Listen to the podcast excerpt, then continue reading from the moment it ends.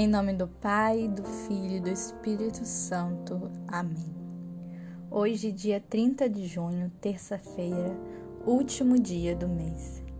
Que neste dia possamos ser gratos a tudo que vivemos durante este mês de junho, gratos às dificuldades que passamos e a tudo que elas nos ensinaram, e gratos mais ainda por termos sobrevivido a todas as aflições gratos pelo amor que pudemos oferecer e o que recebemos. Gratos, Senhor, ao teu imenso amor. Obrigada, Jesus. Obrigada por tudo. Vai agradecendo com as tuas palavras pelas vezes que ele te consolou, que cuidou de você. E peça perdão também pelas vezes que você fugiu dele, que você não correspondeu. Perdão, Jesus. Peço perdão, mas hoje eu estou aqui pois quero começar esse dia diferente. Quero começar esse novo mês que está por vir mais perto de ti, confiando em ti. Me ensina hoje, Senhor, a partir da sua sagrada escritura, a te amar e me entregar verdadeiramente a ti, Deus de minha alma. Evangelho de São Mateus, capítulo 8, versículos 23 a 27. Naquele tempo, Jesus entrou na barca e seus discípulos o acompanharam.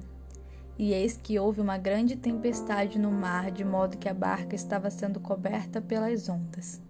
Jesus, porém, dormia. Os discípulos aproximaram-se e o acordaram, dizendo: Senhor, salva-nos, pois estamos perecendo. Jesus respondeu: Por que tendes tanto medo, homens fracos na fé?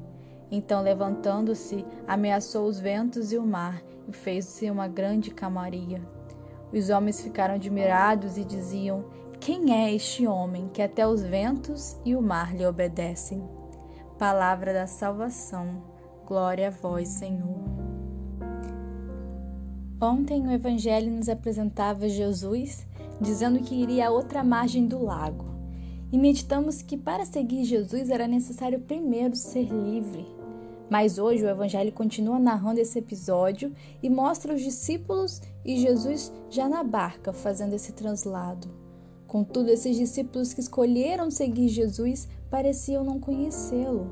O Evangelho diz que os discípulos o acompanharam, eles escolheram ir com Jesus, mas não tinham tanta fé nele não conheciam Jesus, não sabiam quão grande ele era, quão poderoso ele era. E então as ondas agitadas começaram a preocupá-los. Irmãos, quantos de nós também não somos assim? Escolhemos estar na barca de Jesus junto a Ele, caminhar com Ele, mas quando as ondas agitadas da vida começam a entrar dentro da barca, nós nos desesperamos pois queremos que Jesus age imediatamente, queremos que ele esteja sempre ali, evitando que qualquer dificuldade aconteça. Mas entendamos hoje que seguir Jesus não consiste neste mar sempre calmo. Sim, terão vezes na nossa vida que, assim como essa passagem, ele estará como se dormisse mas isso não significa que Jesus não se importa ou não nos ajuda, mas sim que ele é dominado pela mansidão e confiança, pois ele sabe que tudo ficará bem. Jesus é manso, confiante, perfeito. Mas nós somos medrosos, ansiosos, mimados, queremos as coisas na hora que queremos e do jeito que queremos e nos incomoda as ondas agitadas. Observemos os discípulos, que acordam o sono de Jesus e dizem: Senhor, Salva-nos, pois estamos perecendo. Eles já estavam crentes que iriam afundar. Então Jesus diz: Por que tendes tanto medo, homens fracos na fé? É como se ele dissesse: Não sabeis que eu estou convosco e que isso vos deve dar uma firmeza sem limites no meio das dificuldades? E se levanta e acalma o vento e o mar, fazendo uma grande calmaria. E aqueles homens se admiram, e ali eles realmente entendem que caminhar com Jesus, estar na barca de Cristo, é caminhar com segurança, independente das ondas agitadas, mesmo no silêncio de Jesus. E o Espírito Santo lhes recordava sempre destas coisas, a fim de que após Pentecostes eles conduzissem com firmeza a barca da igreja.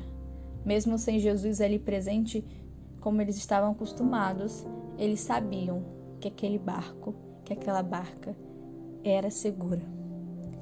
Que hoje possamos aprender com esta passagem que, se estamos no barco com Cristo, não precisamos temer. Mesmo que haja ondas agitadas, ondas que já encobrem o barco, mesmo que o mundo esteja tão agitado que já não conseguimos rezar, já estamos repletos de ansiedade, de medo, não há o que nos desesperar pois Jesus está conosco. É só chamá-lo e ele pode acalmar toda essa agitação de nossas vidas. Basta ir chamá-lo que tudo melhora, tudo se acalma. Caminhar com Cristo é seguro.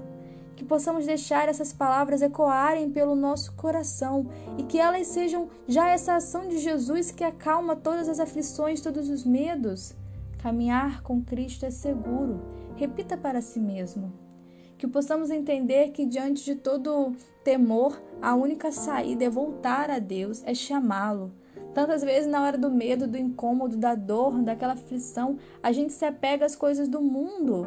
Estamos tristes e vamos ver um filme, estamos chorando e vamos ver uma série. Não, meus irmãos, não busquemos o remédio errado. Isso talvez só aumentará nossos sintomas. Busquemos o único homem capaz de acalmar os ventos e tempestades que se chama Jesus de Nazaré. E por fim, convido vocês a também lerem a primeira leitura de hoje e se atentarem ao versículo 11, que diz: Contudo, não voltastes a mim. Medite também hoje essa, essa leitura e pense: quem queres ser? Queres ser Israel? Sem confiança, sem fidelidade, aquele povo que não queria caminhar junto com Deus? Ou quer ser como os discípulos, que mesmo na fraqueza sabiam sempre a quem recorrer na dificuldade? Que essa seja sua meditação durante todo esse dia. Glória ao Pai, ao Filho e ao Espírito Santo, como é no princípio, agora e sempre. Amém. Uma santa terça-feira para todos vocês.